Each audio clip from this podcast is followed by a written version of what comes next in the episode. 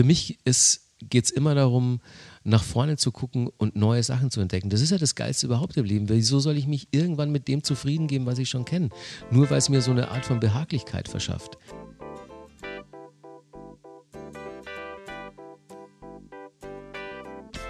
Herrschaften, willkommen im Hotel Matze, dem Interview-Podcast mit Vergnügen.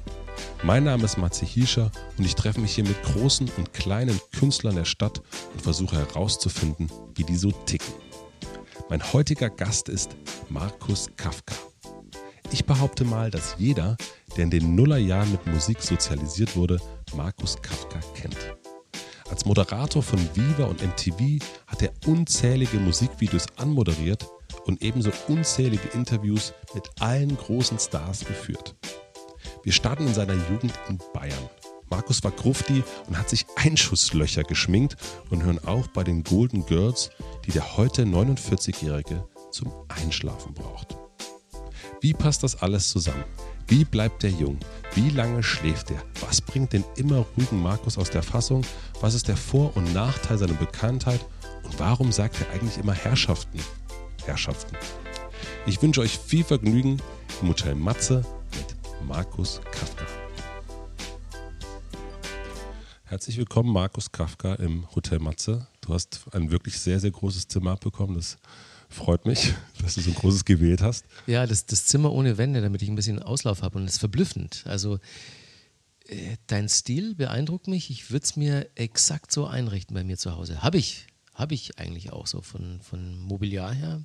Die Kunst hier, Donnerwetter. Das ist mir sehr wichtig, dass die Gäste sich wohlfühlen und, und so ein Abbild äh, von sich zu Hause wiederfinden. Ja. Oliver Kolecki zum Beispiel hatte nur eine kleine Kammer gestern. Ach so, sieht es bei ihm zu Hause aus? Ich, ich, ich gehe davon aus. Ja. Das habe ich mir gedacht. So, der, so halt ein bescheidener DJ, Bescheidener. der kommt vom Land und der will es jetzt auch nicht krachen lassen in Eben. der Stadt. Ne? Ähm, deine Frau hat mal erzählt, dass ihr Nachteulen seid. Und wahrscheinlich äh, seid ihr das auch durch, äh, weil du auflegst. Wann bist du heute aufgestanden?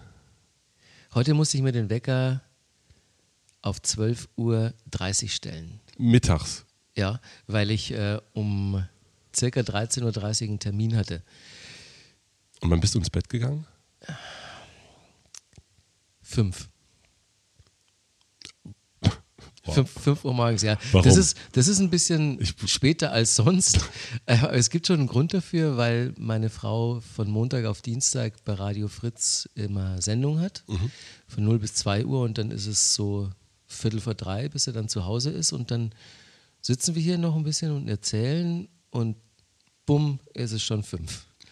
Normalerweise gehen wir so gegen drei ins Bett und schlafen so zwischen, ja, so zwölf schon.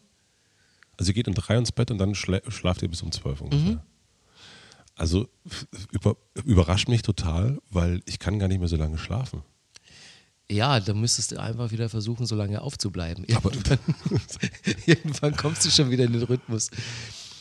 Äh, ja, also für mich ist vor neun aufzustehen, ist echtes Grauen. Hm. Schon immer so? Ja, ich habe schon damals äh, zu Schulzeiten gesagt, ich möchte später irgendeinen Beruf ergreifen, bei dem ich nicht mehr so absurd früh aufstehen muss. Zu Schulzeiten war es ja bei mir noch so, dass ich vom Dorf mit dem Bus in die Schule fahren musste, 16er von Manching nach Ingolstadt und der ging um 7.20 Uhr. Das hieß spätestens um halb sieben aufstehen. Und da war es ja, das halbe Jahr war es um die Zeit noch finster. Ja. Und ich habe dann schon gesagt, das möchte ich, wenn ich groß bin, nicht mehr haben. Und dann habe ich so nach und nach mitbekommen, dass äh, generell in der Medienbranche die Arbeitszeiten so ein bisschen laxer gehandhabt werden und besonders in der Musikbranche.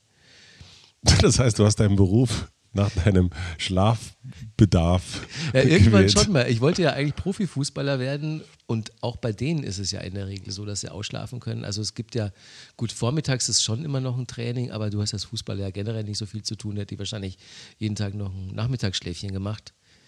Ich schlafe wahnsinnig gern und äh, dieses Arbeiten in der Musikbranche, das hat zum einen dazu geführt, dass ich so gut wie nie vor zehn anfangen musste zu arbeiten.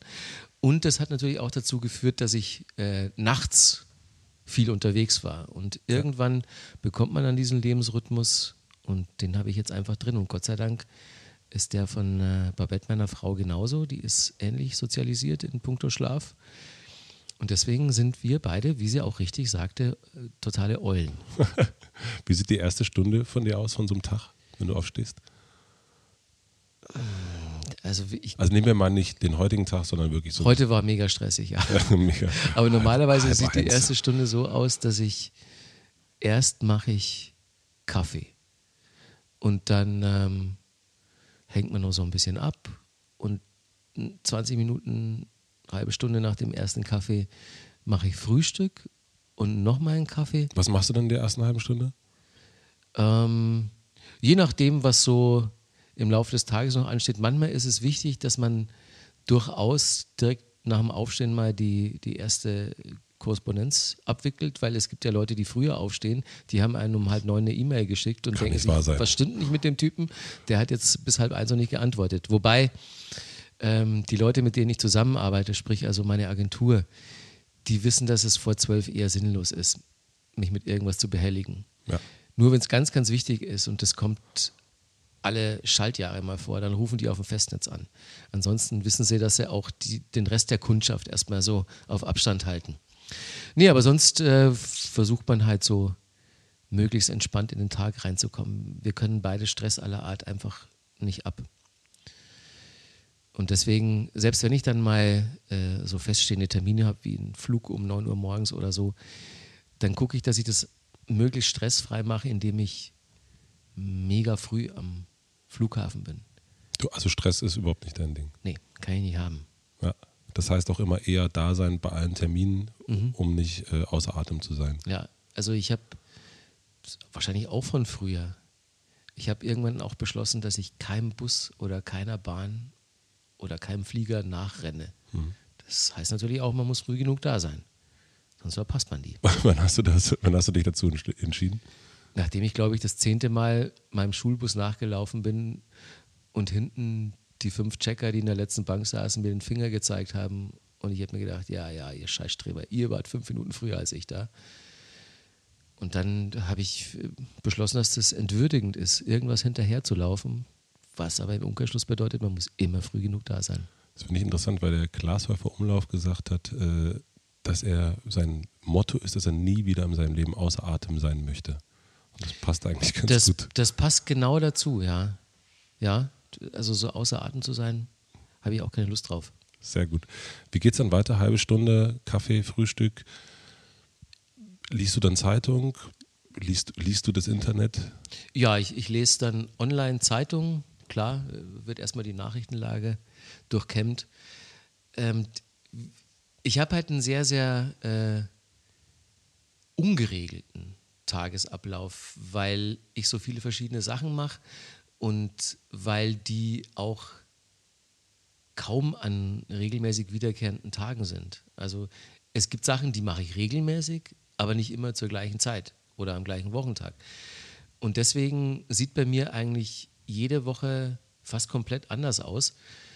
Und je nachdem, was ich so an Terminen auf der Uhr habe, so sieht dann auch der Tag aus. Also wenn ich weiß, ich habe ähm, am nächsten Tag eine Fernsehaufzeichnung, dann wird der Tag davor natürlich in erster Linie dafür genutzt, die vorzubereiten.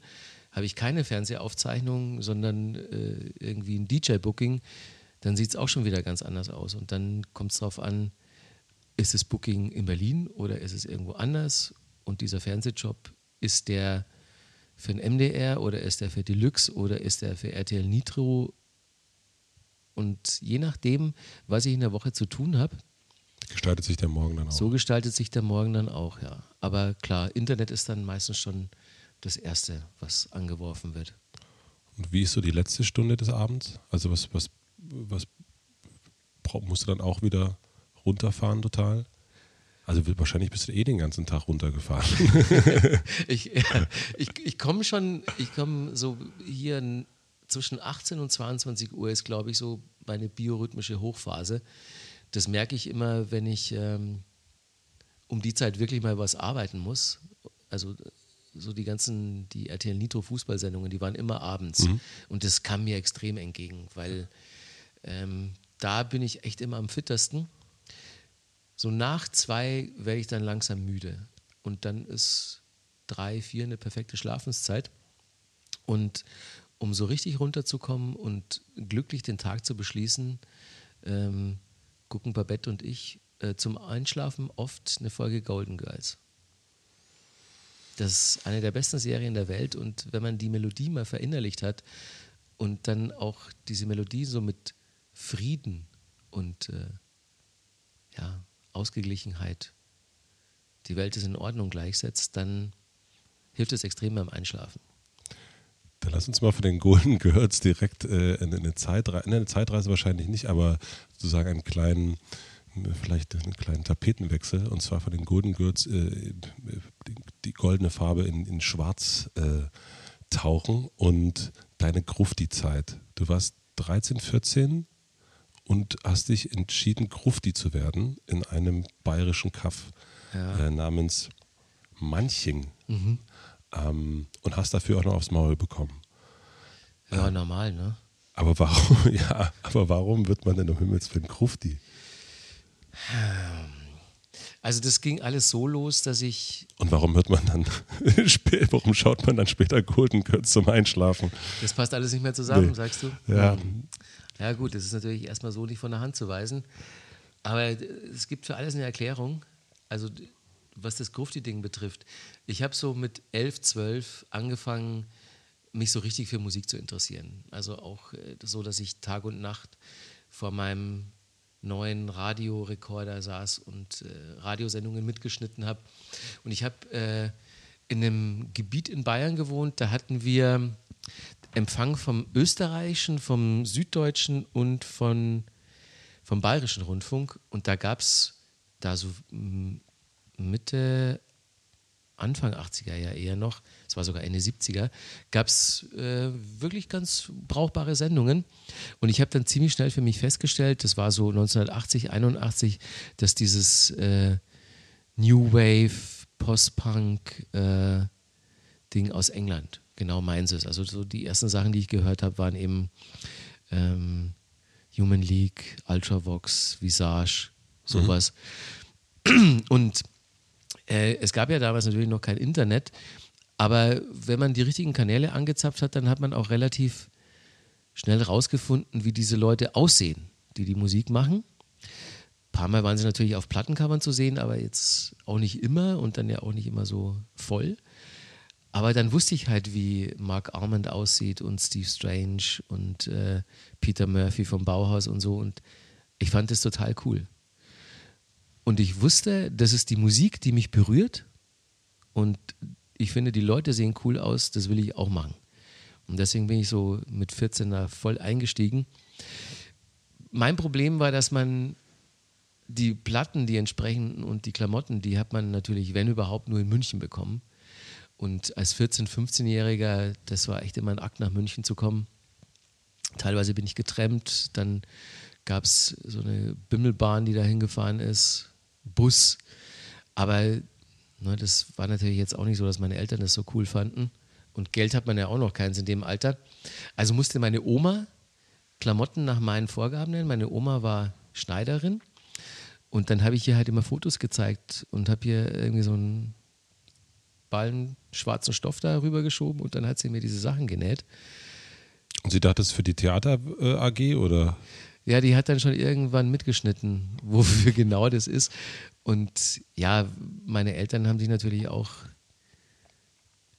äh, Kopf gemacht, sich Fragen gestellt, wie konnte das so weit kommen? Mhm. Wie bin ich überhaupt da drauf gekommen, das zu machen? Und es gab dann noch zwei Kumpels im Dorf. Also du bist, du hast das gemacht, weil du deinen Stars äh, nachgehen wolltest. Optisch. Ich habe mich halt so. Und du hast dich auch so gefühlt. Ja, also das war ja in den 80ern waren ja äh, jugendliche Subkulturen deutlich verbreiteter, als es dann in den 90ern oder jetzt äh, heutzutage der Fall ist. Da gab es halt ganz klar, äh, es gab die Goth-Wave-Typen, dann gab es äh, Psychobillys, Rockabillys, ähm, Heavy-Metal-Typen, Skins. Und das war optisch und politisch war das alles ganz klar getrennt. Und ich habe mich halt sehr früh so der Szene zugehörig gefühlt, nicht nur optisch und musikalisch, sondern auch so ja von der ganzen Lebensart her. Und auch politisch waren die ja äh, eher links, also Viele waren unpolitisch so in der Goth-Szene, aber die haben natürlich auch immer von den Rechten aufs Maul bekommen, also waren sie sowieso per se schon links. Da habe ich halt das Gefühl gehabt, zu denen gehöre ich, da gehöre ich hin. Und spätestens, als ich dann das erste Mal in London war, mit 16, da war der Weg halt vorgezeichnet. Und das war halt dann, bis ich 19, 20 war, war das komplett mein Ding. Ich war so richtig diplomierter Goth. Mit noch den zwei anderen Vögeln bei mir im Dorf. Wie viele Leute wohnen in Manching? Damals haben in Manching im Dorf haben so 6.000, 7.000 gewohnt. Okay. Und das war so, also Manching ist so 10 Kilometer von Ingolstadt entfernt und damit so ungefähr so 70 von München. Mit den Oberbayern also. Und es gab damals in ganz Bayern nicht so eine wirkliche Goth-Szene. Also es gab in München so 20, 30 Leute. Es gab auch einen Club, wo man dann damals regelmäßig hingegangen ist. Aber so eine richtig große Szene gab es in Deutschland eigentlich nur ähm, so im Ruhrpott. Hm. So Bochum, Köln, Bonn. Da sind wir dann so oft es ging eben hingefahren. Oder nach London, wenn es sich irgendwie ausgegangen ist. Und weil du es vorher angesprochen hast, es ist halt, wenn man am Dorf dann so einen Weg einschlägt, das ist nicht nur schwer für die Eltern, das ist dann auch so, da muss man schon wissen, so, dass man dafür auch Prügel einsteckt, weil auf dem Land ist es halt nicht so, dass da mal äh, groß nachgefragt wird, sondern wenn da was fremd und komisch ist, da gibt es erstmal eine aufs Maul. Und wenn man fragt, warum, gibt es gleich noch eine. Und nur so die ganz hellen Existenzen, die fragen dann mal nach, so, hey, was soll denn das eigentlich? Alle anderen, die finden es komisch und dann gibt es halt Dresche. Und weil wir ja jetzt nicht viele Möglichkeiten hatten, das Dorf zu verlassen, bevor wir 18 waren, sind wir halt jedes Wochenende in die Dorfdisco gegangen, weil da halt einmal am Abend Cure lief und einmal Depeche Mode und einmal Soft Cell und das waren die drei Songs, zu denen wir getanzt haben. Und dabei haben wir dann immer Leute angerempelt, die sich extra so hingestellt haben auf die Tanzfläche, damit man sie auch ja anrempeln musste. Dann war halt immer das gleiche Szenario. Erstmal so, ey, scheiß Pfarrer, geh mal raus. Pfarrer haben sie uns genannt, weil sie halt nicht wussten, wie sie sonst diese schwarzen Klamotten einzuordnen hatten. Und dann ging es raus auf den Parkplatz und dann gab es halt ein paar aufs Maul und dann ist man wieder reingegangen bis zur nächsten Runde. Und wir haben halt nur am Anfang noch den Fehler gemacht, dass wir uns gewehrt haben. Wir waren ja immer hoffnungslos unterlegen, so drei gegen zehn. Ähm, später haben wir uns dann einfach nach dem ersten Schwinger, haben wir uns auf dem Boden gemütlich gemacht und dann gewartet, gewartet bis sich selbst der grobschlächtigste Barbare dann beruhigt hat und dann sind wir wieder reingegangen. Aber klar, das, das gehört dann dazu und äh, das ist ja dann auch Teil des Prozesses, also dass man sich halt irgendwie abgrenzen will. Und ich wusste schon relativ früh als Jugendlicher, dass mir dieses Dorfleben einfach zu klein ist, zu kleingeistig auch. Das war jetzt, dieses, dieses Goth-Ding war überhaupt keine Auflehnung gegen meine Eltern, weil ich eine wunderbare Kindheit hatte und wirklich auch immer sehr, sehr tolerante Eltern. Das scheint mir auch so, ich meine, wenn deine Oma deine Kostüme, ja, nenne ich genau. jetzt mal. Das hat sie dann auch für die anderen Jungs im Dorf gemacht. Die war halt unsere Goth-Hausschneiderin. Und meine Eltern waren halt am Anfang ziemlich erschüttert, weil ich ja auch noch Messdiener war und weil sie dann überhaupt nicht mehr wussten, wie das jetzt unter einen Hut geht. Und irgendwann, als ich dann wieder mal Prügel bekommen habe und nach Hause gekommen bin, haben sie gemeint, Markus, das ist für uns jetzt auch so seit zwei, drei Jahren echt nicht einfach und wir fragen uns, ob wir was falsch gemacht haben oder was irgendwie mit dir los ist. Aber wenn du das so durchziehst, dass es dir auch egal ist, wenn du regelmäßig Prügel bekommst von anderen Leuten im Dorf, dann scheint es dir ja so wichtig zu sein, dass wir überhaupt nichts dagegen sagen wollen. Ne? Dann, dann mach's. Respekt. Ja, das, also das, das werde ich nie vergessen, dass er wirklich zu dem wichtigen Zeitpunkt, so mit mit 17, als ich mich so richtig halt so für einen Lebensweg entschieden habe und so positionieren wollte, dass die mir da keine Steine in den Weg gelegt haben. Was nicht heißt, dass es nicht oft mal am Küchentisch Streit gab oder so, weil äh, so nach diesem kleinen Persilschein testest du natürlich, wie weit kannst du noch gehen. Und ich hatte ja dann nicht nur schwarze Klamotten an, was eh schon komisch war, dann diese spitzen Schnallenschuhe und dann halt so diese komische Trichterfrisur, wo dann das halbe Gesicht abgedeckt war durch so einen schwarzen Haarlappen, der bis zum Kinn ging. Und das war so der Einstieg optisch. Und meine Eltern sind halt dann zwischendurch irgendwann ausgestiegen als sie mitbekommen haben, das habe ich nicht zu Hause gemacht, sondern wenn wir dann in Clubs gegangen sind, dann habe ich mich bei meinen Kumpels oder auf der Autobahnraststätte nochmal nachgeschminkt. Und dann hatte ich halt so ein kalkweißes Gesicht und so äh, schwarze Augenränder mit Kajal, schwarze Lippen, schwarzen Nagellack. Und ich hatte an der Seite die Haare so abrasiert. Und da habe ich mir dann mit äh, Lippenstift ein Einschussloch hingemalt. Und Wie lief es mit den Frauen damals? Ja, man blieb halt unter sich. Ja. Dass, ich, dass ich jetzt keine blonde äh, Benetton-Tuse abbekommen hat, das ist auch klar, die wären total verstört gewesen, weil ich dann auch nach, irgendwann hatte ich dann noch so einen skelettierten Katzenkopf als besonderes Accessoire. Oh Gott, oh Gott, oh Gott. Ja, nicht, dass ich die umgebracht hätte. Ne? Die, die, die, lag halt im Straßengraben, wahrscheinlich vom Träger überfahren oder so. Und dann habe ich das Köpfchen halt mitgenommen, mit einer Zahnbürste sauber gemacht, in Säurebad geworfen und dann habe ich mir das an der Lederschnur umgehangen. Of course. Was natürlich dazu geführt hat, dass immer, wenn äh, im Dorf eine Katze verschwunden ist, der Verdacht erst auf mich fiel und alle Leute dann zu meiner Eltern kamen und gefragt haben, ob ich die Katze gesehen hätte. So ganz scheinheilig. Ja, ich schwöre es, ich habe nie einer Katze was zu Leide getan. Aber das ist halt so, ja. waren schwierige paar Jahre für meine Eltern, aber. Aber für dich ja eigentlich nicht. Also, so, du hast das, ich meine, letzten Endes ist es ja, ich war damals, äh, ich bin in Südbrandenburg aufgewachsen, äh, sagen wir mal so, die Neonazi-Rate war etwas höher. Ja, glaube ich. Äh, Zecke auch und ähm, auch noch Metal-Fan, auch so, so mit, mit äh, ich sehe das, bei mir in der Schule gibt es jetzt, äh, ich wohne im Prenzlauer Berg und ich sehe das immer dann da draußen, die Schulkinder und dann die 13-, 14-Jährigen und dann stehen dann halt so ein Typ mit, mit Metal-Weste da und mit längeren Haaren und dann sehe ich mich und ich würde immer ein bisschen hingehen und sagen, du, dass das mit den Frauen nicht läuft, das liegt einfach daran.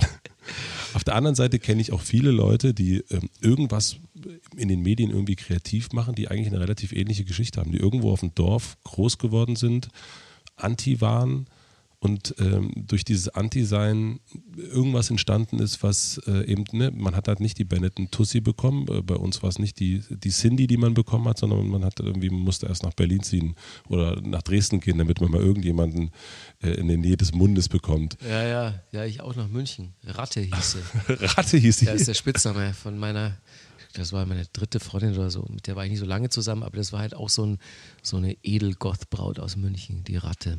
Die Ratte. Wow. Gott. Die hatte natürlich auch eine, eine weiße, die bei ihr auf der Schulter saß. Ja, ja, war schön. Ja, das war ein sehr gefräßiges Viech, muss ich ehrlich sagen. Also alles irgendwie kaputt gebissen, sämtliche Kabel durchgebissen, meine Plattencover angenagt und da hat der Spaß dann aufgehört. Warst du damals schon bei München-Fan? Ja. Bist du dann in den Klamotten zum Fußballspiel gegangen? Ja, schwarze Klamotten und einen Bayernschal um. Das war eine kuriose Kombi, habe ich mir sagen lassen.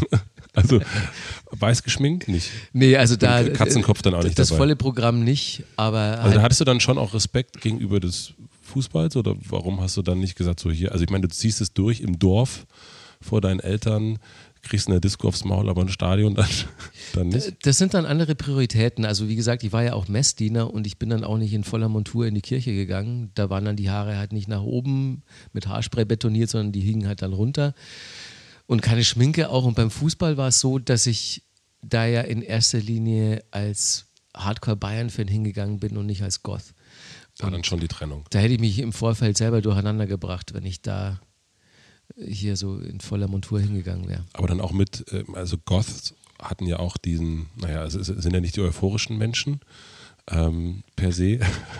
Und, das hat äh, eh nicht gepasst, weil ich, also ich bin ja Bist du im Start, äh, wenn du Fußball guckst, bist du dann ja, Euphorisch? Schon. Ja. Also mit Arme hoch und. Klar, auch mitsingen und so. Ja? Ja. Laut? Ja, jetzt nicht so durchgehend. Ähm, obwohl ich, ich hatte ja dann schon auch äh, eine Karte in der Südkurve, eine Dauerkarte. Also da ist es, da ist es sowieso so, dass man halt komplett dabei ist. Ja. Ähm, du bist dann Redakteur beim Metal Hammer geworden. Das war mein erster fester Job nach dem Studium, ja. Und warst du dann ja immer, ich meine, okay, war dann wahrscheinlich mehr Metal als Goth dann irgendwann, aber immer noch dunkel. Ja, ich hatte dann, ich war dann so Sachbearbeiter für Gothic Metal. Ja. Und Industrial, also so Sachen, die ich eigentlich auch in anderer Ausprägung, leicht abgewandelt, eh schon gehört habe. Und du bist dann von da auch direkt zu Viva gekommen. Mhm. Ähm, also weil die Metaller gemacht haben, ne? Da habe ich das so richtig in Erinnerung. Genau, die haben einen neuen Moderator für diese Sendung gesucht und der Metal Hammer hatte eine Kooperation mit dieser Sendung und so bin ich dann bei Viva gelandet. War das nicht wahnsinnig merkwürdig, so als sagen wir mal, Indie-Goth-Metal-Typ dann in so einem quietschbunten Laden zu kommen, wo ich weiß nicht, wer da damals moderiert hat, ob das schon, äh, ob das äh, Mola war oder. Äh, Hier gab es alle schon. Mola, Nils Bokelberg, Heike Makatsch, Stefan Raab war schon da.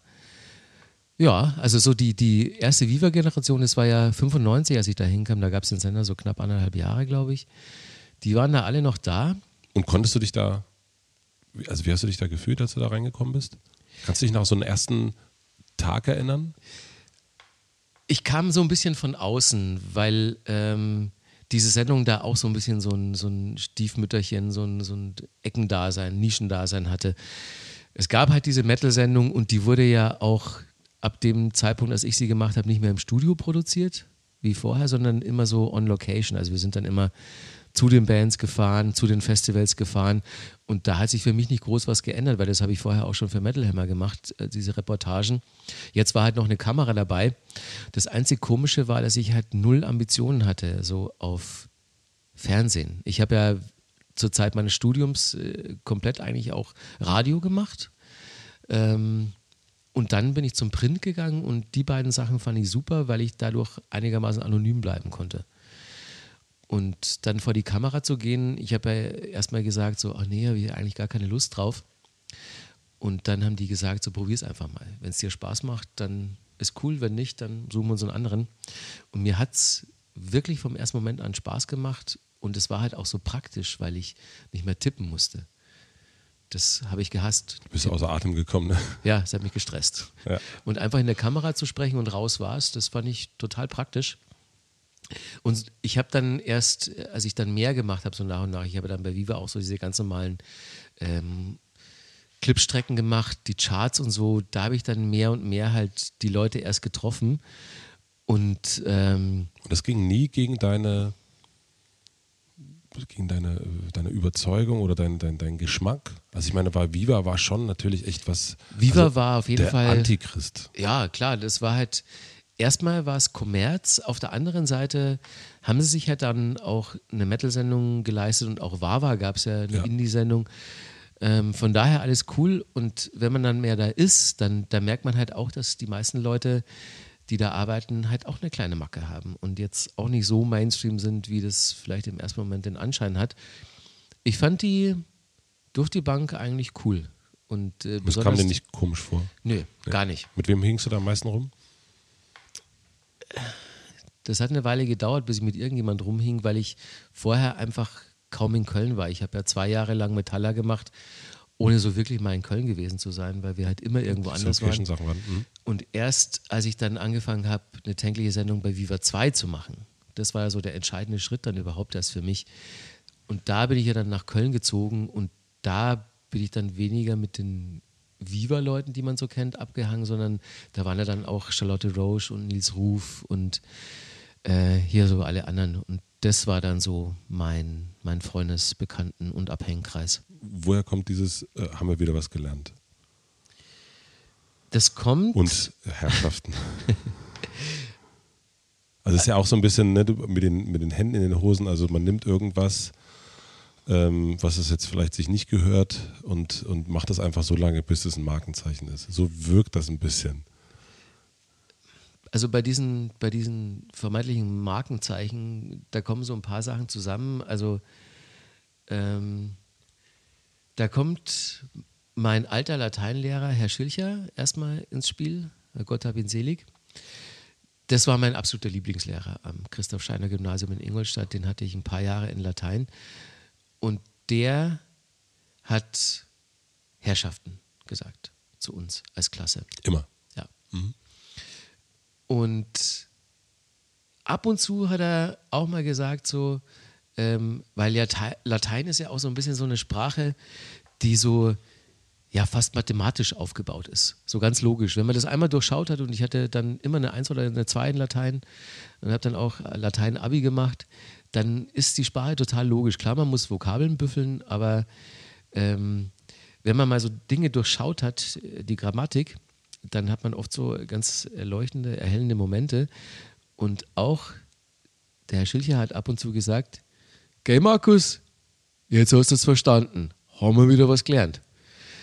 Das ist also auch von dem und ähm, dazu kam dann noch, dass ich ähm, damals ähm, regelmäßiger Tagesthemengucker war und da war noch Ulrich Wickert in Amt und Würden und der, ähm, der hatte ja auch, bevor er das Wetter anmoderiert hat, hatte der immer noch so ein kleines Späßchen.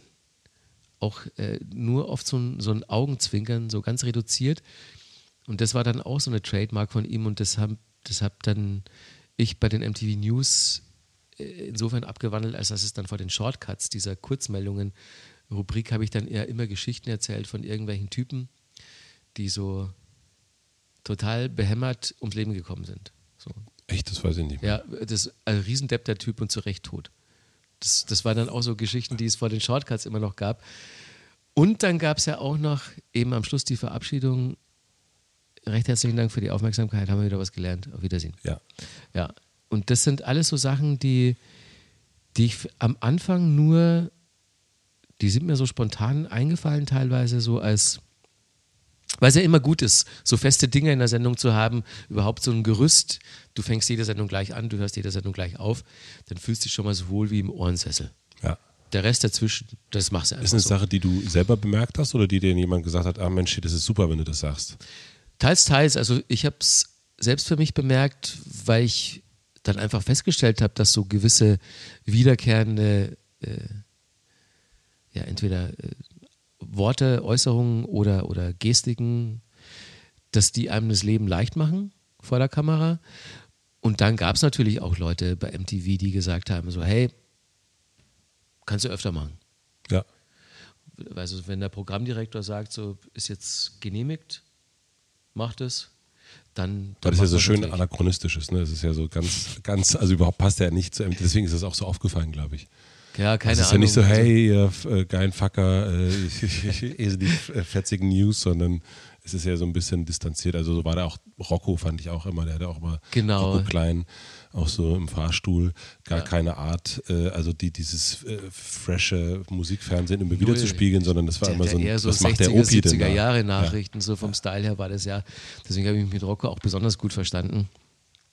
Ähm, ja, weil wir einen ganz anderen Background hatten und wir waren ja auch schon ein paar Jahre älter als der Durchschnitt der anderen Moderatoren. Also ich habe ja, ich war ja schon 30, warte mal, nee, bei MTV habe ich 2000 angefangen, da war ich schon fast 33. Ja. Und ich war schon 28, als ich überhaupt angefangen habe, im Musikfernsehen zu moderieren.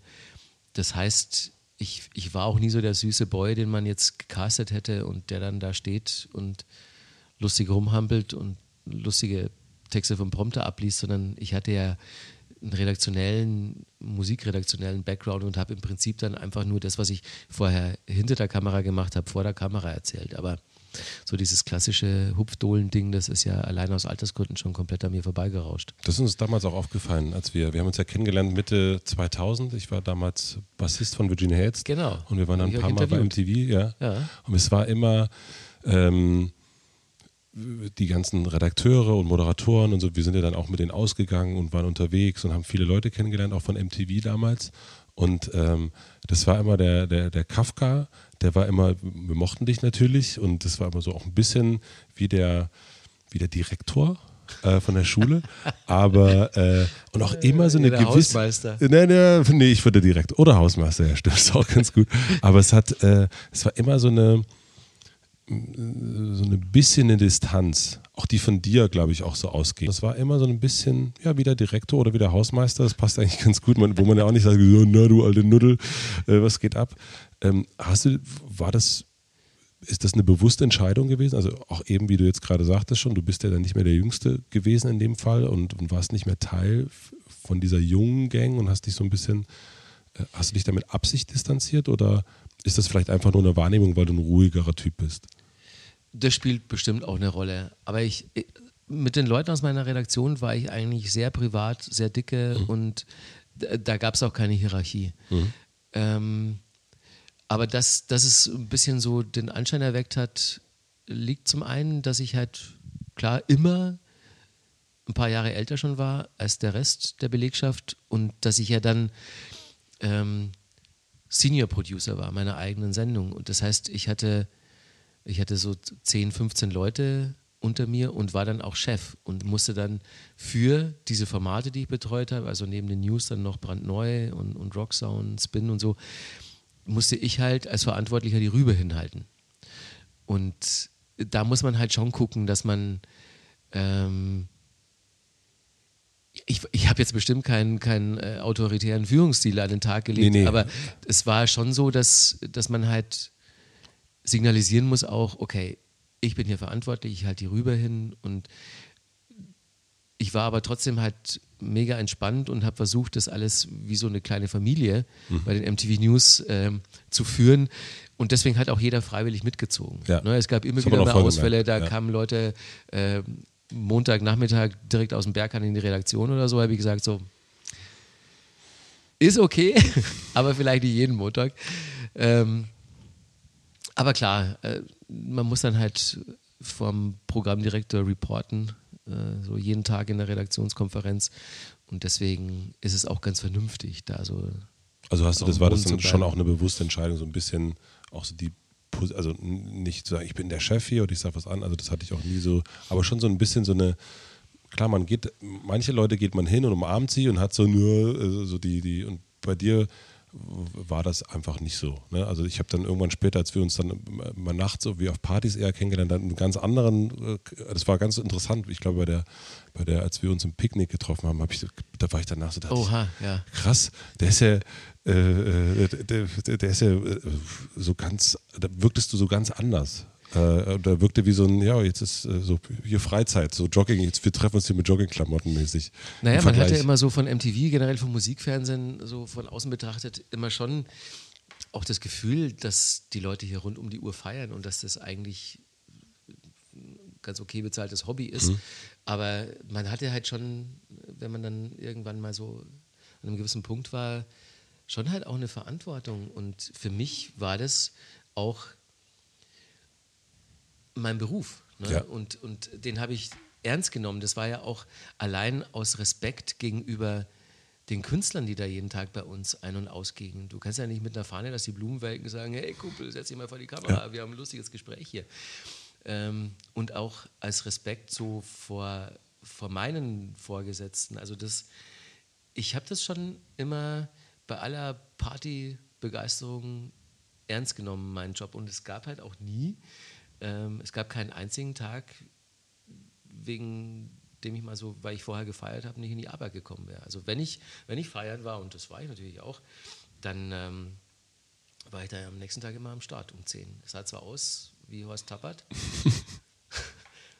mit Augenringen bis zu den Knien, aber ich war da hab, äh, hat der Kollege Kolecki, äh, Oliver Kolecki nicht auch schon, der auch im Hotel war, auch erzählt, dass es ihm das Wichtigste ist. So, man kann feiern, aber man muss am nächsten Tag, ähm, es muss trotzdem funktionieren. Ja, es hängt ja auch immer eine Menge dran, ne? weil du, du verarschst ja dann auch immer Leute.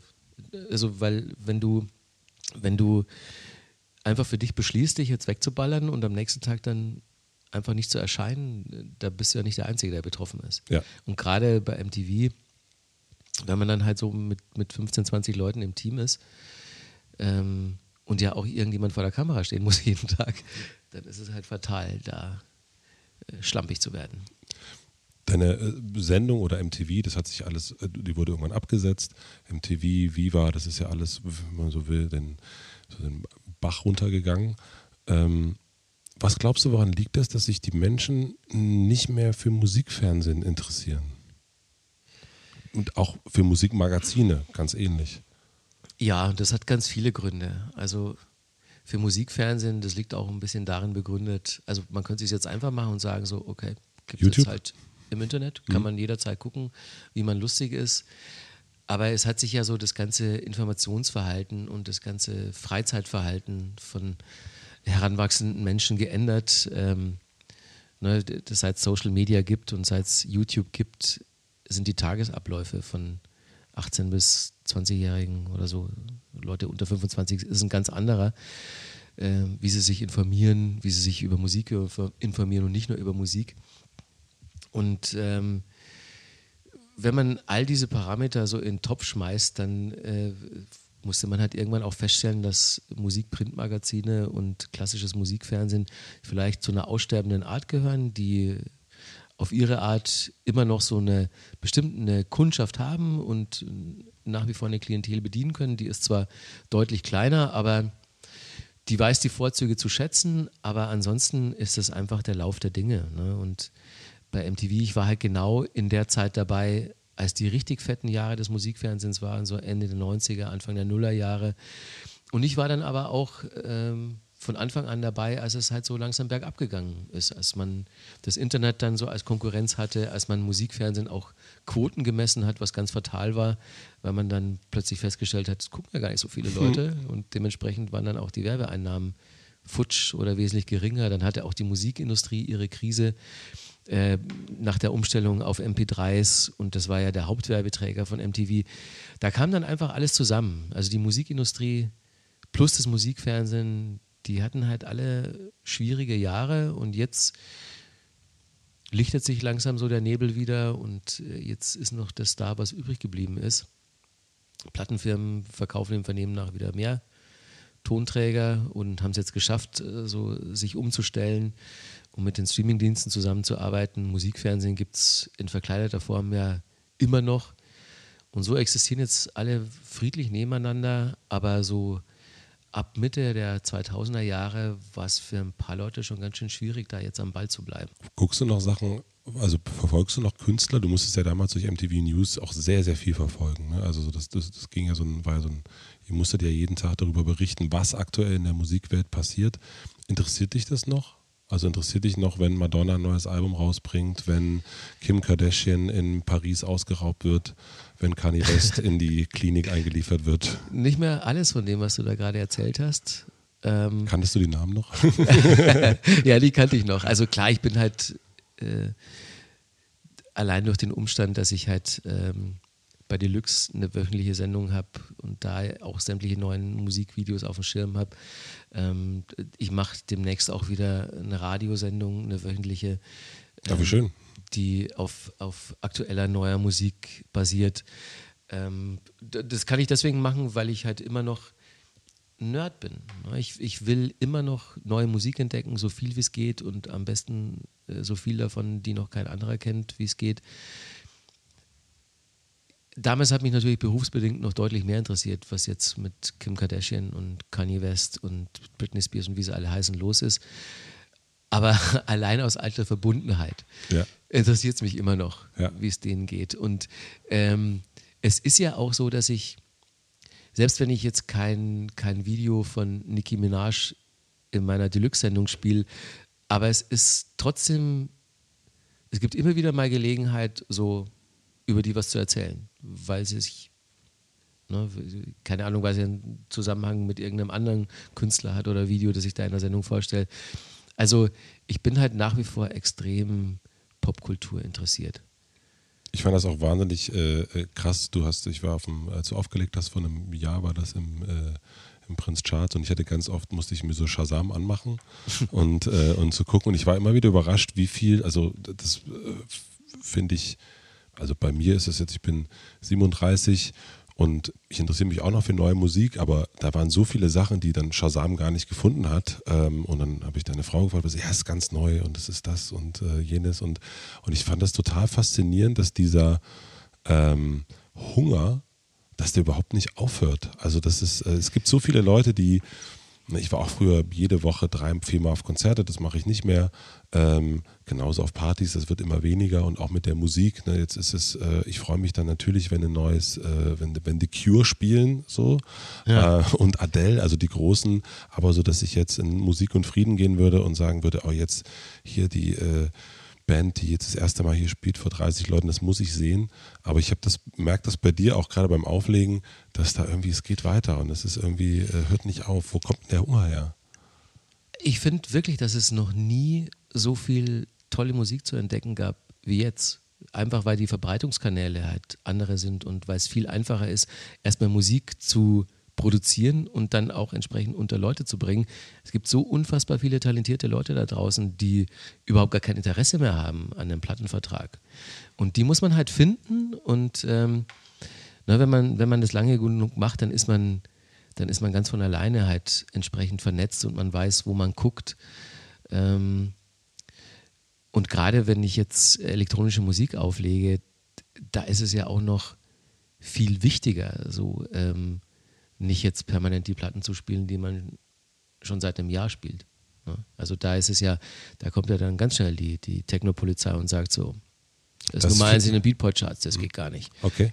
Ja, also, aber da habe ich ja auch von da mir aus. Hast so du auch den Beruf, also auch ähnlich wie bei MTV früher, du weißt, was dann dein Beruf ist, also du weißt, was dein, was der, was der Auftrag ist und du bist ja dann auch, ne, wie so früher zu sagen, okay, ich muss um 10 Uhr am Start sein, aber auch genauso, ich darf jetzt hier nicht alten Scheiß spielen, ich muss hier auch am Start bleiben, um ist das so ein, hast du das im Hinterkopf oder ist das eine automatische? Das, das ist automatisch. Das ist ähnlich wie bei, bei MTV ist es kein Du musst jetzt, sondern mhm. das ist so eine Selbstverständlichkeit. Ja, ja.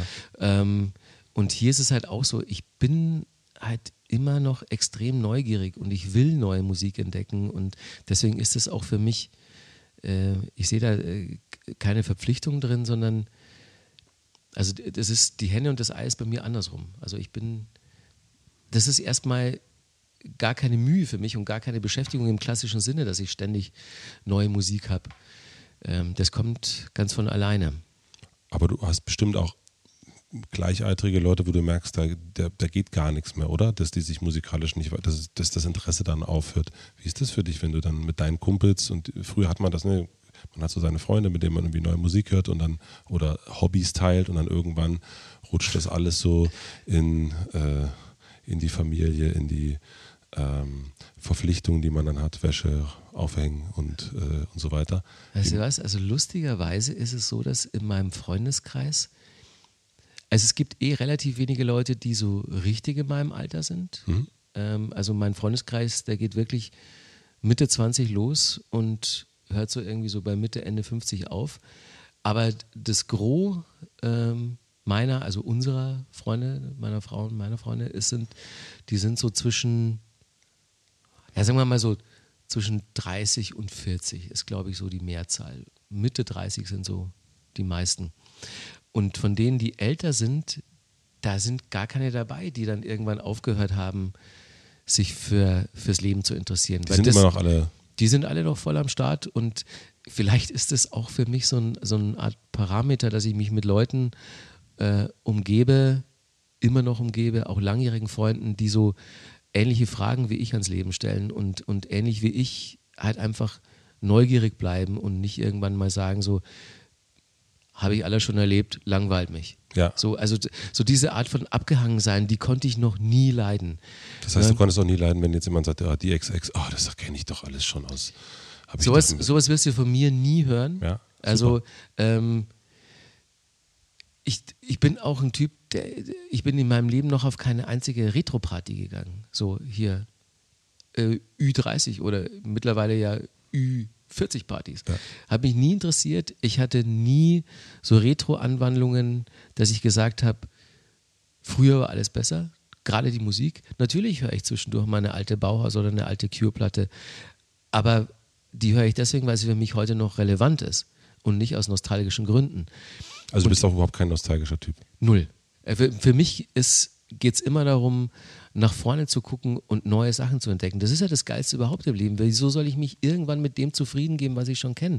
Nur weil es mir so eine Art von Behaglichkeit verschafft. Das, ich könnte das nicht, weil. Deswegen so, auch Techno-DJ geworden mit 40? Naja, das Fable für Musik, für elektronische Musik war schon immer da und. Ähm, Aber dass man jetzt mit 40 anfängt, sagt, jetzt lege ich im Cutter äh, holzig auf und dabei 25, das ist schon Gut, ungewöhnlich. Also auf dem Niveau war es ein ungewöhnlich hohes Einstiegsalter, aber nur wenn man, ja, ich habe ja mit 18, 19 schon elektronische Musik aufgelegt und dann auch so die ganze Zeit über. Aber ja, das hat schon damit zu tun, dass ich elektronische Musik per se halt in den letzten Jahren, Jahrzehnten eigentlich fast schon spannender fand als, als alle andere Musik und ich kommuniziere halt auch extrem viel über Musik. Und für mich ist es, im Club zu stehen und dann eine entsprechende Rückmeldung so von den Leuten im Club zu bekommen, von der Tanzfläche, das, also was Schöneres gibt es ja eigentlich gar nicht, als sich seine eigenen Lieblingsplatten endlich mal bei angemessener Lautstärke selbst vorzuspielen und dann da irgendwie ein paar hundert Leute zu haben, die das richtig gut finden. Also das ist ja dann so als, als Musikliebhaber, ähm, das ist dann wirklich so das höchste der Gefühle. Aber es ist grundsätzlich so in meinem Leben, ähm, ja, das ist immer so das geflügelte Wort, Stillstand ist der Tod, aber ich nehme das wörtlich. Ja. Immer schon. Was, du hast also von den, äh, von den Fragen äh, gesprochen, kurz, also die stellen, meine Freunde stellen sich die gleichen Fragen, wie ich mir sie stelle. Was ist denn das für eine Frage? Also was ist denn so, oder eine wiederkehrende Frage? Ach, das sind so, das ist einfach der Umstand, dass man sich überhaupt Fragen stellt. Ne? Man will Dinge verstehen, man will neue Dinge verstehen und ne, man sieht es ja bei vielen Leuten, also so wie wenn ich dann ja ab und zu mal äh, Schulkameraden von früher treffe auf dem Dorf oder so oder wenn ich wenn ich Weihnachten zu Hause bin und dann noch in die Dorfdisco gehe oder so, ähm, die haben halt alle einen ganz anderen Lebensansatz. Die haben irgendwann gesagt so okay, ich habe jetzt eine Familie, ich habe mir hier ein Haus hingestellt und im Prinzip war es das für mich jetzt. Die haben dann mit, mit Anfang 30 im Prinzip versucht, das Leben ihrer Eltern zu imitieren. Haben das in gewisser Weise auch gemacht. Und das ist für mich dann so, als würde man so das Leben so auslaufen lassen. Und ich verstehe Leben eher so, dass man halt immer neugierig bleibt und immer auch so sich selbst hinterfragt. Und Fragen ans Leben stellt, indem man halt irgendwie genau hinguckt und genau hinhört. Und man kann ja gar nicht alles verstehen.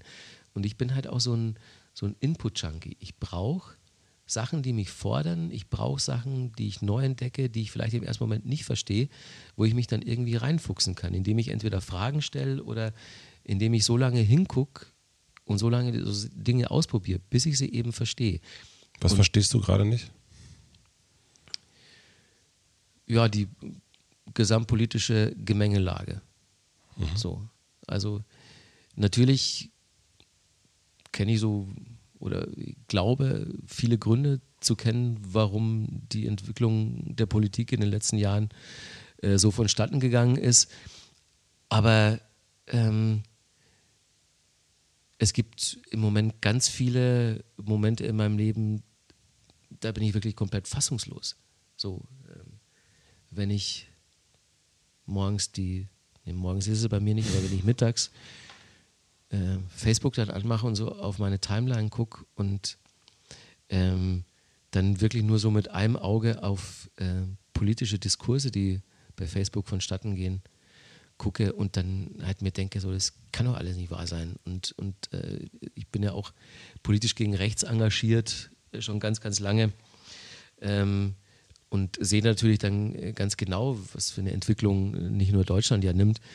Und ähm, da fehlt mir natürlich jegliche Art von Verständnis. Aber äh, trotzdem bin ich auch da so, dass ich halt versuche, dann ja in so eine Art Dialog einzutreten. Also Diskutierst du mit in Kommentaren? Bei Facebook? Hm? Nee, garantiert nee. nicht. Nee. nee, weil das halt so hier so gegen diese Trollarmee, das ist komplett sinnlos. Mhm. Ähm, also das heißt, du verfolgst es und versuchst es zu verstehen. Ich verfolge es, versuche es zu verstehen und, und versuche halt dann mir so eine ähm, also so ein Wissensfundament anzueignen, damit ich weiß, wie ich den Leuten, wenn ich persönlich mit ihnen konfrontiert bin, wie ich denen gegenübertrete. Und ähm, gab es so eine Situation, dass du mit jemandem, keine Ahnung, von der AfD an einem zufällig an einem Tisch saßt und, und eine Diskussion oder könnte es so eine Situation geben? Also weil ich muss zugeben, dass es ähm, bei mir, wir hatten das auch bei Mitvergnügen, wir hatten, äh, wir haben im letzten Jahr super viel zum Thema Refugees gemacht und äh, Bekannte von mir, die für andere Zeitungen oder Magazine schreiben, man, das ist unglaublich, bei euch schreibt da niemand irgendwas drunter. Also es ist niemand, der irgendwie einen blöden Kommentar hinterlassen ja. würde. Und auch in meinem Freundeskreis ich habe dann natürlich auch geguckt, wer ist äh, in meinem Kiez, wer hat jetzt AfD gewählt, da waren irgendwie auch um drei, vier, aber ich, das Blöde ist, muss ich auch echt sagen, ich habe früher im Dorf musste ich ganz oft diskutieren. Ich musste wirklich fit sein, um gegen die Nazi-Bratzen irgendwie anzukommen. Aber jetzt, ich komme gar nicht. Ähm, ich habe eher das Problem, dass ich meine Timeline dann ist irgendwie die Timeline voll von gegen Trump und gegen AfD und tralala. Und ich erinnere mich noch an eine Taxifahrt, die ich hatte. Ähm, und meine Frau Stefanie sagte, naja, AfD, das wird ja in Berlin kein Thema sein. Und äh, weil wir von unserer eigenen Timeline ausgegangen sind oder von unserem eigenen Umfeld. Und da sagt der Taxifahrer, das natürlich auch der Taxifahrer sagt, ja, wartet mal ab. Ja. Also das wird richtig krass werden. Klar, man ist dann so in seiner Blase und äh, das, die ist ja auch äh, euer Blog. Also ihr habt ja auch eine entsprechende Kundschaft und die Leute, mit denen man äh, so nichts zu tun hat, in die rennt man ja auch im, im wahren Leben eher selten rein. Und bei mir passiert es eigentlich auch nur, ähm, ich mache ja schon äh, seit längerem ähm, in Zusammenarbeit mit Gesicht zeigen, mache ich so Schulbesuche, Ja. wo wir äh, ja, nicht nur in Brandenburg, auch hier so Sachsen, äh, MacPom und aber auch im, im ehemaligen Westländern äh, hier Schulen besuchen und mit denen dann über Rechtsradikalismus diskutieren. Und ähm, ne, es gibt ja immer so ein paar Klassennazis und damit dann konfrontiert zu sein und über die auch dann so das Weltbild ihrer Eltern vermittelt zu bekommen. Also ich bin mittlerweile, wenn es darum geht, mit Nazis zu diskutieren, bin ich eigentlich relativ faktenfest. Ich habe mir auch ganz viele Bücher gekauft und auch äh, Workshops gemacht bei Gesicht zeigen, gegen rechts argumentieren. Das hat mir viel geholfen.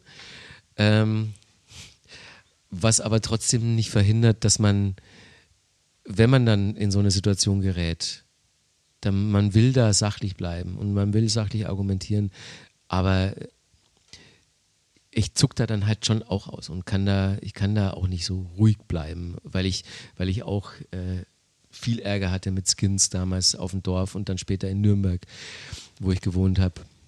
Bist du laut? Hm? Wirst du laut? Laut werde ich nie. Ich verzweifle eher. Ja. Also mir kommen eher vor Wut die Tränen, als dass ich jemanden aufs Maul haue.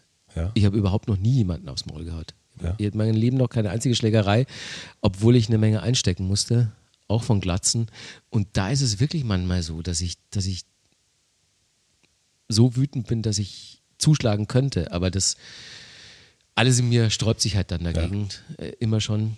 Und deswegen habe ich halt damals schon versucht und versuche es auch heute, äh, dem Problem dann eher mit Worten beizukommen. Und du merkst halt, wie du dann halt oft so dermaßen gegen eine Wand läufst. Und das bringt einen zum Verzweifeln. Ich würde mal ein bisschen wegrudern von dem, vom Rechtsdruck ähm, hin zum Fußball. Ähm, wenn, wenn es, Leider manchmal nicht so weit auseinander. manchmal, ja, ja, das äh, ist Ja. mir gerade auch aufgefallen, als ich es Ja. gesagt habe.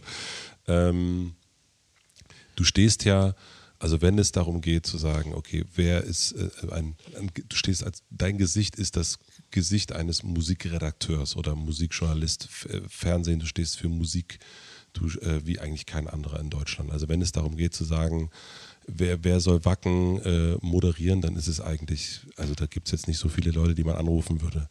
Ähm, Ja, ich könnte jetzt sagen, ich habe sonst nichts gelernt. Ne? Aber klar, ich habe das ja, über 20 Jahre gemacht Du hast- mittlerweile. Ja, und das ist ja eigentlich auch etwas, was, ähm, was man ganz oft auch sagt, dass es gut ist, wenn man für etwas steht. Und du stehst auf jeden Fall für diese Sache und du stehst für, ähm, de, jemand soll, muss Debisch Mode interviewen. Wir rufen Markus Kafka an. Ähm, jetzt ist es so, dass du, also was ich in den Interviews gesehen habe, dass es immer wieder um Fußball geht und dass du schon auch, dass man merkt, du willst eigentlich in den Fußball rein und du willst Kommentator, Moderator werden in dem Bereich. Das ist so deine, wahrscheinlich auch schon lange, aber das ist so das, wo du so hinsteuerst. Ähm, merkst du, dass das, also behindert dich das Musikgesicht daran? Klar. Ja? Also, das, das, äh, überhaupt dieser MTV-Stempel, der hindert einen auch an ganz vielen Sachen. Also Dinge, für die man dann einfach per se nicht in Frage kommt, weil man diesen Stempel auf der Stirn hat. Und der, der Umstand, dass ich jetzt Fußball moderieren darf, der kommt schon auch in erster Linie, weil beim betreffenden Sender RTL Nitro zwei ehemalige MTV-Leute in Ach, Amt echt? und Würden sind, die halt aber im Gegensatz zu den meisten anderen Fernsehschaffenden da draußen, die jetzt nicht ursächlich was mit Musikfernsehen zu tun haben oder hatten, wussten die halt, dass ich halt so ein totaler Fußball-Nerd bin. Ja. Du hast ja auch für MTV, glaube ich, auch schon Fußball. Genau, und mit dem so einen Producer habe ich eben diese WM und äh, EM-Camps gemacht. war das, ne? Ja, also, ja, genau. Und, und, und der wusste also, dass ich mich mit Fußball halt genauso gut wie mit Musik mhm. auskenne. Und ähm, dazu kam dann noch, dass die, als es jetzt darum ging, äh, dieses neue Format äh, zu bestücken, gezielt jemanden wollten, der so ein bisschen aus einer anderen Ecke kommt. Und du machst das immer noch, das RT Nitro. Genau, das ist immer so, jetzt, jetzt läuft da gerade die, die WM-Quali, das mache ich äh, mindestens noch das ganze nächste Jahr, solange wie die läuft. Und die wollten halt jemanden haben, der halt nicht schon seit Jahr und Tag Sportmoderator ist, sondern der eigentlich aus einem anderen Genre kommt, aber halt totaler Fußballnerd ist und das ganze Spektakel auch eher aus der Fanwarte hm. betrachtet äh, und nicht schon so abgehangen, alles gesehen, Fußball kennt man doch. Und für mich ist es wirklich so, ich stehe da am Spielfeldrand wie ein kleiner Junge, wenn hinter mir Arjen Robben vorbeiläuft, weil wir gerade ein Holland-Spiel mhm. übertragen. Und ähm, aber nun ist es ja eigentlich so, dass es, also ne, wie du erst auch erzählt hast, dass die, du wolltest ja nie ähm, vor die Kamera, du wolltest eigentlich nie das beruflich machen, was du dann am Ende 20 Jahre lang gemacht hast. Also du bist jetzt nicht zielgerichtet darauf losgesteuert, wie es gibt ja viele, die das machen, so ich will das Fernsehen, ich will irgendwie äh, vor die Kamera, ich will was äh, zu, zu, meinem Thema machen. Und jetzt, jetzt hast du das ja. Jetzt bist du, hast du so ein, das willst du eigentlich unbedingt machen. Merkst du, dass das schwieriger ist? Wenn man etwas eigentlich wirklich, man merkt es, äh, merkt es einfach, dass du das sehr, sehr möchtest. Also, dass das einfach deine Leidenschaft ist neben der Musik. Das macht es nicht schwieriger. Also, ich muss sowieso erstmal per se feststellen, dass ich, sorry, dass ich extrem privilegiert bin. Also, ne, mein Papa hat damals, als ich ihm meine Berufswahl offenbart habe, wie gesagt. Was hat dein Papa beruflich gemacht? Der war Werkzeugmacher. Mhm. Ähm, hat halt bei Audi gelernt und dann später in so einer Metallspinnereimaschinenfabrik gearbeitet. Meine Mutter ist Verwaltungsangestellte. Und äh, mein Bruder und ich, wir haben beide studiert und dann ging es halt irgendwann darum, was studiert er denn, der Markus? Und dann habe ich gesagt, ich möchte Journalismus studieren und ich möchte später wahrscheinlich Musikjournalist werden. Und dann meinte mein Papa, Geburt, das ist doch kein Beruf, das ist doch ein Hobby. Mhm. Womit er bis zum heutigen Tag recht hat, weil das äh, ich habe das nie als den klassischen Beruf mit morgens aufstehen, stempeln, abends nach Hause begriffen, sondern für mich war das so, dass mir jemand Geld bezahlt hat, meine Miete bezahlt hat, für Dinge, für die ich selber eigentlich bezahlt hätte, damit ich die erleben darf. Hier so die ganzen coolen Leute treffen. Und ähm, jetzt ist es halt so, dass ich durch einen glücklichen Umstand in die Situation gekommen bin, Fußballmoderator sein zu dürfen, was ich ja eigentlich auch schon seit 20 Jahren sein will. Ich habe ja schon vor 20 Jahren gesagt, mein großer Lebenstraum ist, irgendwann das aktuelle Sportstudio zu moderieren. Ich habe dann aber sehr schnell festgestellt, dass es gerade in dem Bereich als Quereinsteiger extrem schwer ist.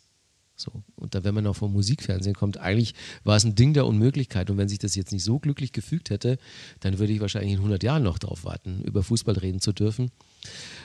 Und für mich ist da jetzt auch so ein bisschen ein Traum in Erfüllung gegangen und jetzt auch noch Musikfernsehen und Fußball und Auflegen und Radio parallel machen zu können. Mhm. Alles Dinge, die ich mehr oder weniger unentgeltlich machen würde.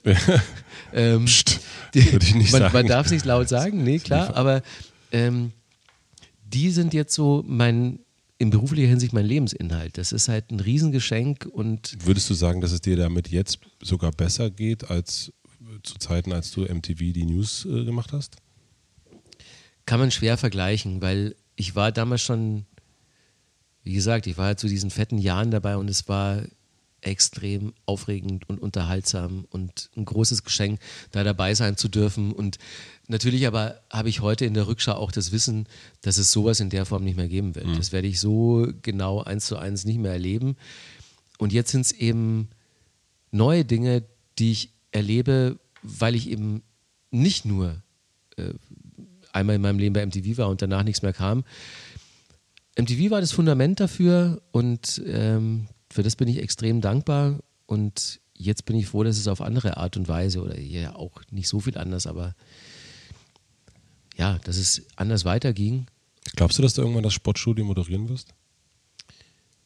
Also hast, hast du so ein also äh, hast du so ein Gefühl, dass du denkst so, ja, irgendwie könnte schon könnte schon sein. Irgendwie könnte es passieren. Also wenn du mich vor zwei oder drei Jahren gefragt hättest, ob ich überhaupt noch irgendwann mal Fußballmoderator wäre, hätte ich gesagt so, nee, der Zug ist abgefahren. Das wird ja. nicht mehr passieren. Jetzt fragst du mich, werde ich irgendwann Sportschau oder aktuelles Sportstudio moderieren? ich kenne mich mit Fußball null aus, deswegen. Dann, ja, ja, dann sage ich so, äh, das halte ich auch für eher unwahrscheinlich. Ähm, das wird sich jetzt alles so in den nächsten ein, zwei Jahren entscheiden. Also entweder die Fußballmoderation war so ein kleiner Exkurs, der dann halt aus welchen Gründen auch immer ein Ende findet. Mhm. Ähm, oder bist du das so, dass du das, Entschuldigung, lässt du das auf dich zukommen oder bist du schon, dass du, also ich meine, du machst natürlich äh, äh, deinen Job, aber gibt es, äh, hast du so ein Ziel? Ist das vielleicht ein Ziel, wo du sagst, da möchte ich gerne hin, dafür muss ich das und das tun? Ich lasse es auf mich zukommen. Ja? Also alles, was ich immer mache und was ich auch immer schon zu MTV-Zeiten gemacht habe und was so eine Grundprämisse ist in meinem Leben, ist, man muss sich immer bei allen Mühe geben. Nix ist irgendwie nur auf dem Silbertablett überreicht und ein Geschenk, sondern wenn ich mich vor eine Kamera stelle, oder vor ein Radiomikrofon setze oder einen Text schreibe, dann muss ich mir damit Mühe geben. Einfach aus Respekt vor den Leuten, die, die dann diese meine Dienstleistung in Anspruch nehmen. Ähm, und weil ich auch selbst so einen hohen Eigenanspruch habe. So Larifari einfach mal hingerotzt, das könnte ich vor mir selber nicht verantworten. Mhm. Und deswegen mache ich jetzt auch das Fußballding vor diesem Hintergrund und ich gebe mir Mühe. Und wenn, wenn irgendjemand sich denkt, so, das macht er wirklich gut. Ähm, vielleicht kann er auch das Format moderieren. Dann tanze ich vor Freude auf den Tisch. Und ähm, wenn es nicht passiert, dann kann ich aber wenigstens sagen, toll, dass ich auch das noch machen durfte. Auf meiner Wunschliste ganz oben. Ähm, aber ging halt aus irgendwelchen Gründen nicht weiter. Bist du auch so zum, gehst du auch so beim Auflegen, bist du da auch so rangegangen? Du machst es einfach gut, machst weiter und es passiert? ja, es den, also das hört sich so an, dass das so dein, dein, ne, dein Motto ist, wo du so sagst, ich bin jetzt gar nicht so ein zielorientiert, sondern das, was passiert, das passiert schon. Ähm, ich gebe mir aber Maximum Mühe und, äh, und dann passiert halt, was passiert. Ja, also ich, ich habe es, wie wir eingangs, wie wir beide schon festgestellt haben, ich habe es nie angelegt, äh, ins Fernsehen zu kommen. Ich wollte einfach ich wollte, dass ich beruflich irgendwas mit den beiden großen Leidenschaften in meinem Leben, äh, Musik und Fußball, mhm. zu tun habe. Und dass es mir wirklich so gelungen ist auf mhm. diese Art und Weise. Das ist ein Riesengeschenk und es ist ein Riesenglück und da bin ich auch wirklich total dankbar dafür. Ähm, aber ansonsten ist mir jeder Masterplan und, und jede Art von Verbissenheit ist mir eher fremd.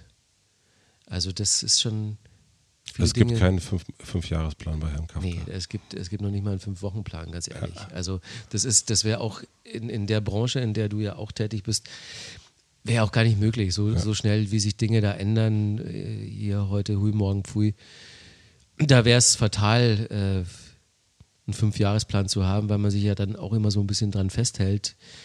Also zumindest seit ich als Festangestellter bei MTV raus bin, schaffe ich es maximal, so ein paar Monate vorzugucken. Aber ich könnte dir jetzt wirklich nicht sagen, was ich nächstes Jahr um diese Zeit genau mache. Also vielleicht lege ich noch auf, das ist sogar sehr wahrscheinlich, dass ich mhm. so tue, ob ich da noch Radio mache oder ob ich da eine weitere Fußballsendung in Aussicht habe, ob es da Deluxe noch in der Form gibt, keine Ahnung. Okay.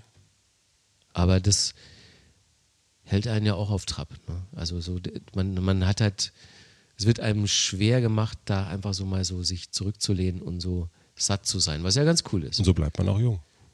Vielleicht, ja, das ist, das ist bestimmt ein Aspekt so. Also ja, wie sagt man immer, man bleibt auf Trab. Man bleibt auf Trab. Wir müssen noch zwei Sachen klären. Die erste Sache äh, hatten wir ganz am Anfang Golden Girls und Gruftis.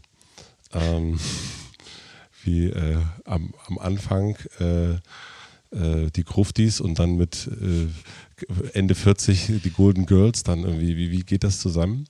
Das ist die, die, die erste Sache, die wir noch klären müssten. Golden Girls hat in erster Linie meine Frau in mein Leben gebracht. Ja. Also es hat schon, das lief ja an, lief das damals dann schon? Ende 80er, schon. Anfang 90er. Es, es, lief durchaus schon zu der Zeit, als ich noch Goth war. Und meine Oma hat das immer geguckt. Während und, sie deine äh, Gothic-Sachen genäht hat. So ist vielleicht. Ja, vielleicht ist das die Connecke, ja.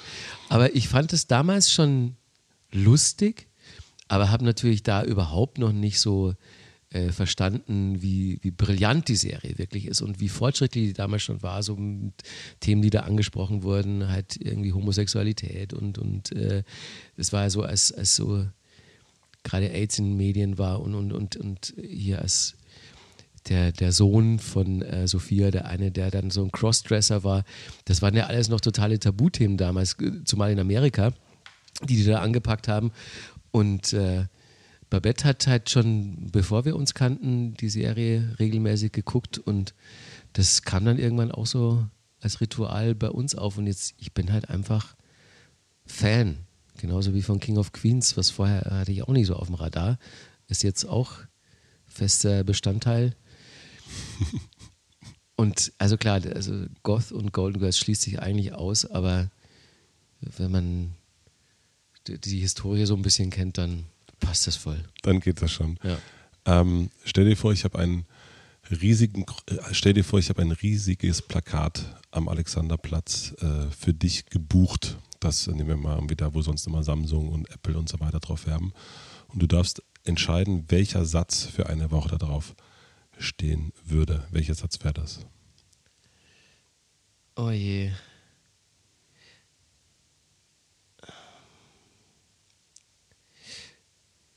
Darf ich zwei sagen? ja. Also, ähm,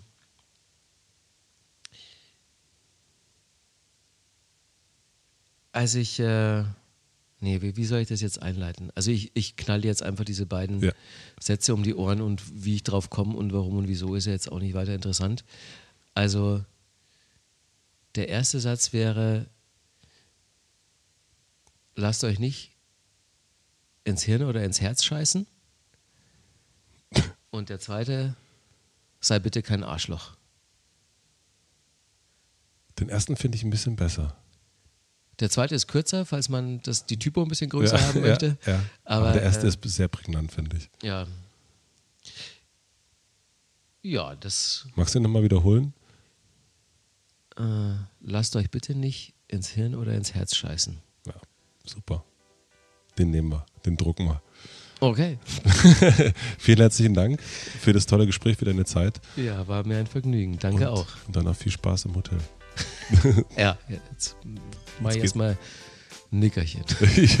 war ein langer Tag. War ein langer Tag heute. Ne? Und dann Golden Girls nochmal und dann wird weiter gepennt. Super, gute Nacht. Tschüss. gute Nacht. So, Herrschaften, bevor ihr euch den nächsten Podcast anhört, hätte ich noch zwei Wünsche. Zum einen, ich freue mich, wenn ihr den Podcast abonniert. Bei Spotify, iTunes, Soundcloud, dieser geht das. Und es wäre toll, wenn ihr mir einen Kommentar hinterlasst mit einer Empfehlung, welchen Gast ich als nächstes ins Hotel Matze einladen sollte. Ich wünsche euch einen guten Rutsch. Ich freue mich, dass ihr so fleißig zuhört. Wir hören uns im nächsten Mal wieder.